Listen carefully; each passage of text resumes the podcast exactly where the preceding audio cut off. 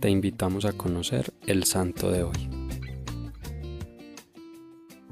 Hoy te presentamos a San Luigi Orione. Este santo nació en Italia en junio de 1872. Su familia pasaba necesidades económicas, pero siempre fueron un ejemplo de laboriosidad y fe para Luigi, quien desde muy joven supo que Dios lo llamaba al sacerdocio. En 1885, con tan solo 13 años, ingresó a un convento franciscano, pero tuvo que abandonarlo por una grave enfermedad. Al año siguiente lo intentó nuevamente en el oratorio de Baldoco, dirigido nada más y nada menos que por San Juan Bosco. Luigi conoció mucho a don Bosco y aprendió mucho de él, pero vio que Dios le trazaba otro camino. En 1889 ingresó al seminario de Tortona, y fue ordenado sacerdote cuatro años más tarde.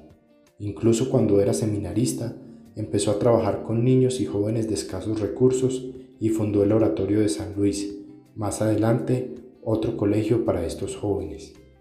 Posteriormente, Luigi comenzó una frenética labor apostólica en la que fundó su propia congregación, la Obra de la Divina Providencia.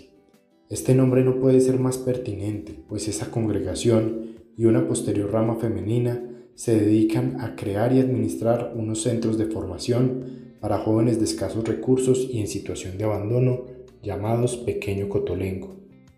De hecho, muchos misioneros de la congregación se dirigieron en la época de Luigi a Brasil y allá existen varias de estas obras.